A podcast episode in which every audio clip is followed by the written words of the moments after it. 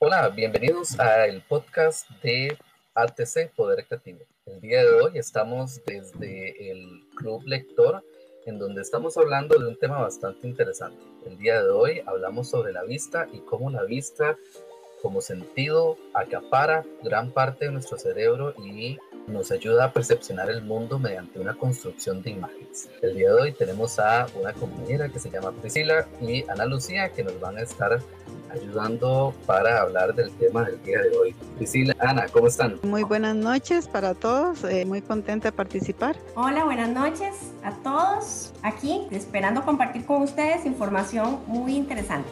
Gracias, Ana y Priscila. Como decíamos, entonces, dentro del capítulo, yo creo que una de las frases que más me llamó la atención o que pude eh, yo obtener como título es si sabemos cómo funciona realmente la vista y que una imagen vale más que mil palabras.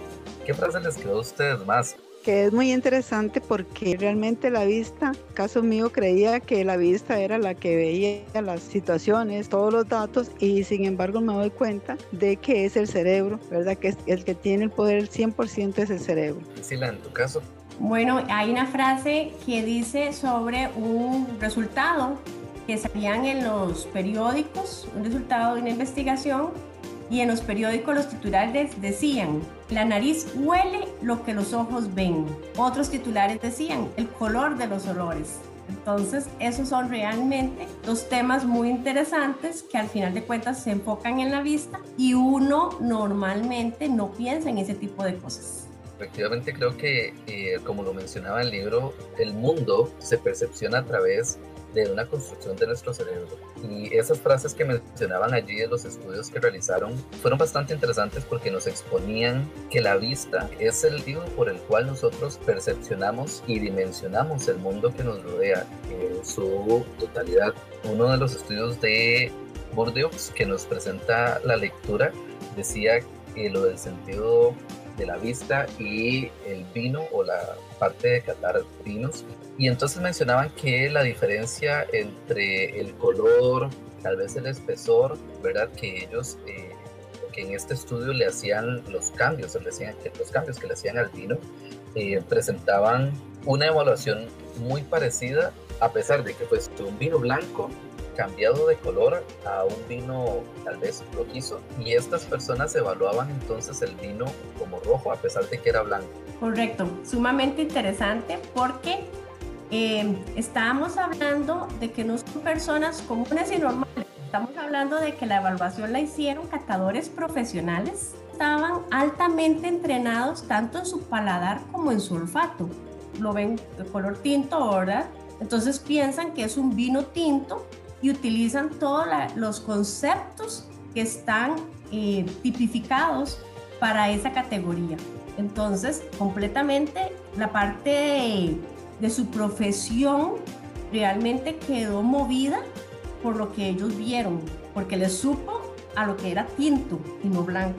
Bueno, entre las publicaciones que, que sacan alrededor de ese estudio dicen el color de eh, los sabores, o el sabor de los colores. Crea a partir de ahí toda una, toda una nueva visión del mundo y de cómo este nos hace cuestionarnos, ¿verdad? Cómo estos estudios nos hacen cuestionarnos si es real lo que estamos viendo y si más bien nos estamos autoengañando.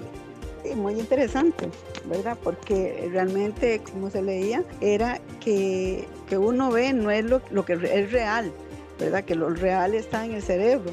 Entonces eso a mí me llamó mucho la atención porque es como la vista, lo que ellos estaban viendo no era tan importante como lo que, lo que estaba ya grabado en el cerebro.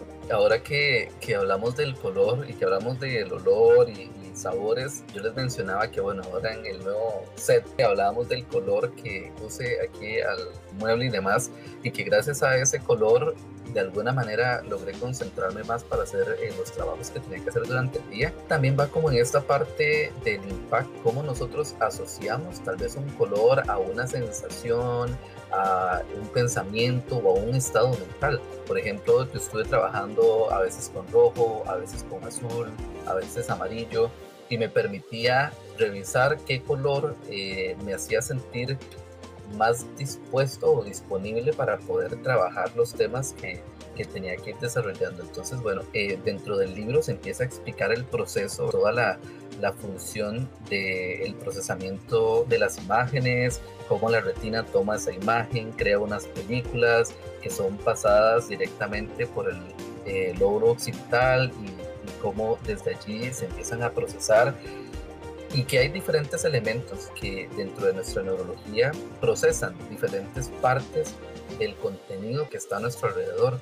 Por ejemplo, yo creo que mencionaban allí procesamiento de, líneas rectas, de líneas inclinadas, de la diferencia que hace que estén a 40 y a 45 grados. Eh, para mí fue sumamente interesante también porque parece mentira que hasta la, el tema de cómo visualizamos las cosas tiene una medida matemática, ¿verdad? Donde se dice que la inclinación puede llegar hasta 40 grados. Si ya la inclinación de lo que se quiere ver está en una línea de 45, ya el ojo no lo percibe de la misma forma. Eso fue sumamente interesante desde la parte de procesamiento en la corteza visual. Es donde dice que antes se creía que todo, que uno iba viendo las cosas y la información iba llegando al cerebro según se iba percibiendo.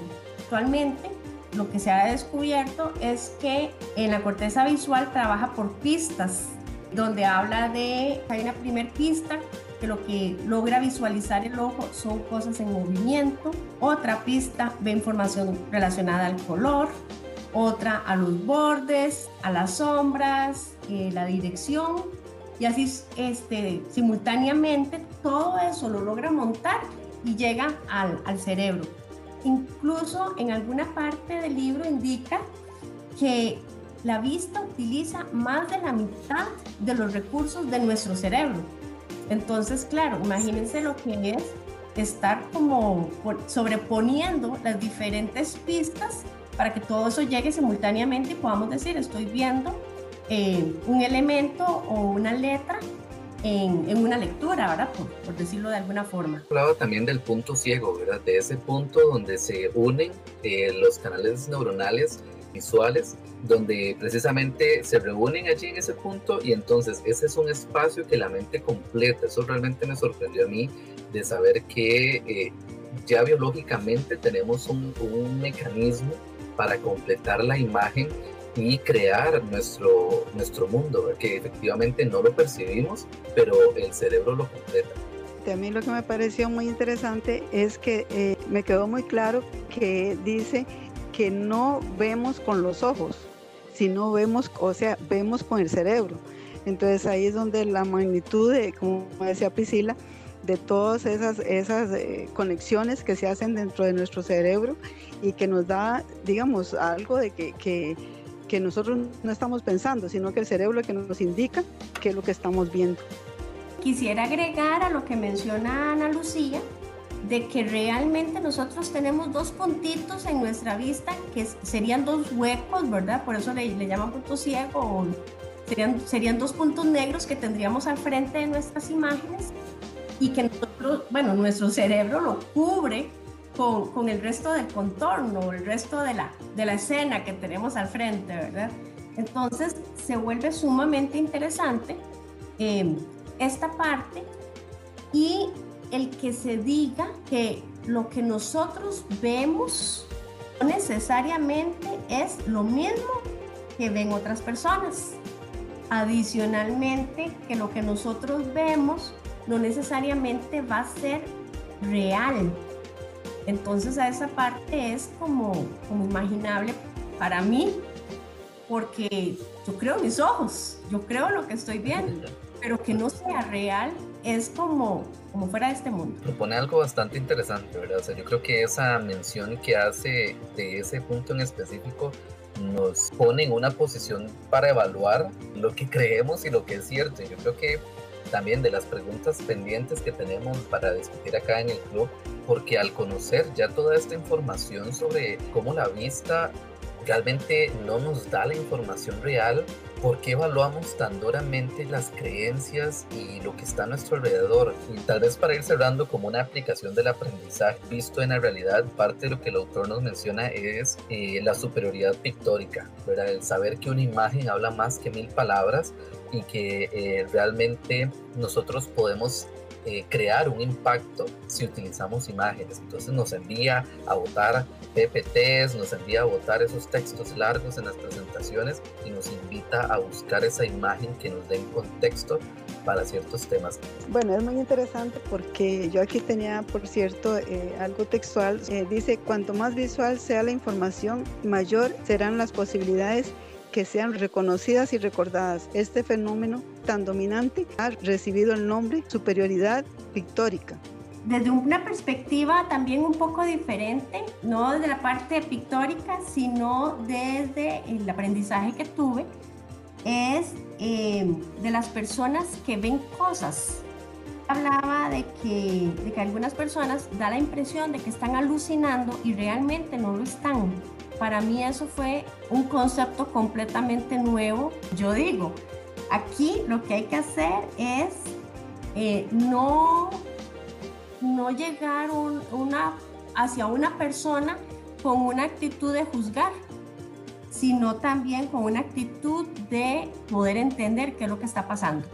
Porque eh, esa parte fue también sorprendente para mí y este, nunca lo había escuchado gracias Priscila y Ana por sus participaciones. El capítulo de hoy estuvo enfocado en el sentido de la vista y los voy a dejar con una frase que menciona el mismo libro de el señor Medina y nos dice, lo que vemos es apenas lo que el cerebro nos dice que vemos, lo cual no es 100% cierto. Esto nos invita a hacer una evaluación de nuestras creencias, de nuestros valores, hasta del conocimiento que nosotros tenemos. Los esperamos en un próximo podcast aquí mismo en ATC Poder Creativo. Nos pueden seguir en nuestras redes sociales como arroba ATC Poder Creativo y pueden descargar archivos y el blog de este mismo capítulo en nuestra página web que está en la descripción del podcast. Que tengan una excelente vida.